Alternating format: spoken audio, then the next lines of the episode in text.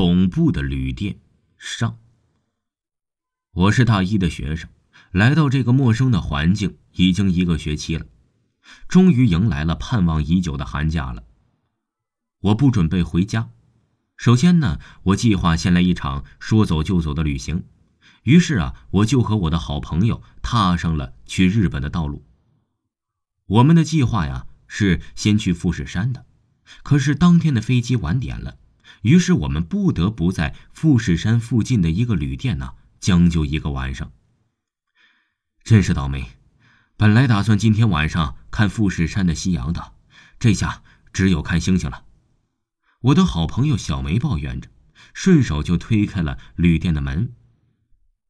老板，两位，给我一间房间，我已经累坏了，赶紧叫唤着老板给我们安排房间。我要好好的睡一觉，明天呢，去好好的欣赏一下美丽的富士山。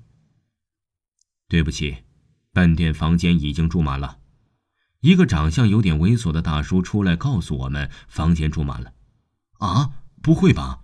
那怎么办呢？这么晚了，我们两个女孩要怎么办呢？小梅开始害怕了。要不，你们就住在那间吧。这个时候，老板似乎想起了什么。顺手就指向了最后一间房。好吧，好吧，就住一晚就好了。我庆幸着，好歹还是有一个房间的。于是我们呢，就拿着东西向那个房间走去。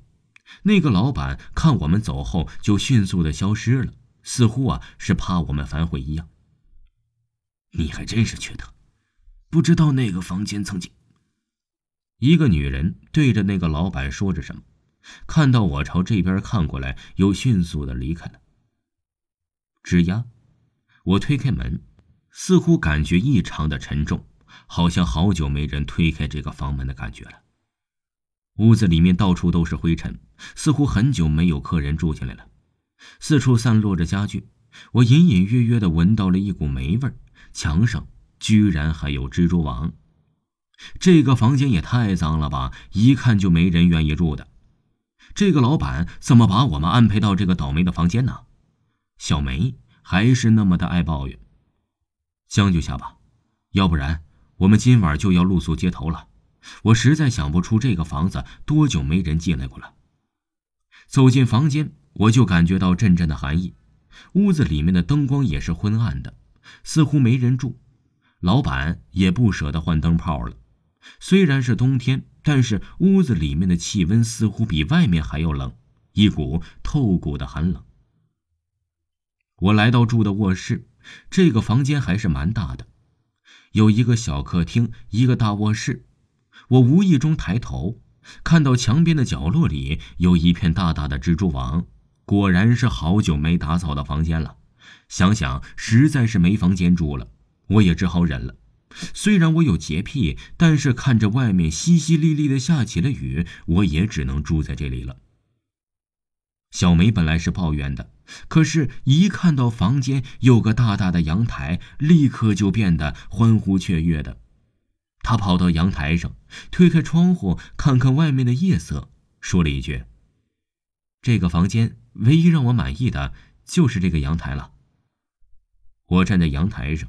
听他说这句话的感觉也是很有道理的。我观察着这个房间，这时候小梅突然发现，在屏风的后面居然还有一个小房间。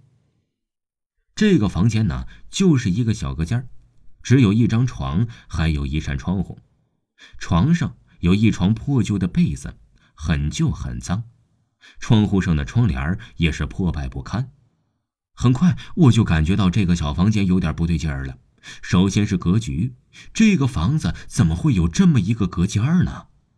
其次就是房间里的四处都已经有着一滩滩的痕迹，好像是漏雨形成的，但是隐隐约约的看着有点暗红的颜色。不知道为何，我想到了血。我发现这间房间的四处都是那种印记。墙上、地上、被子上，还有窗帘上，都是那种暗红色的印记。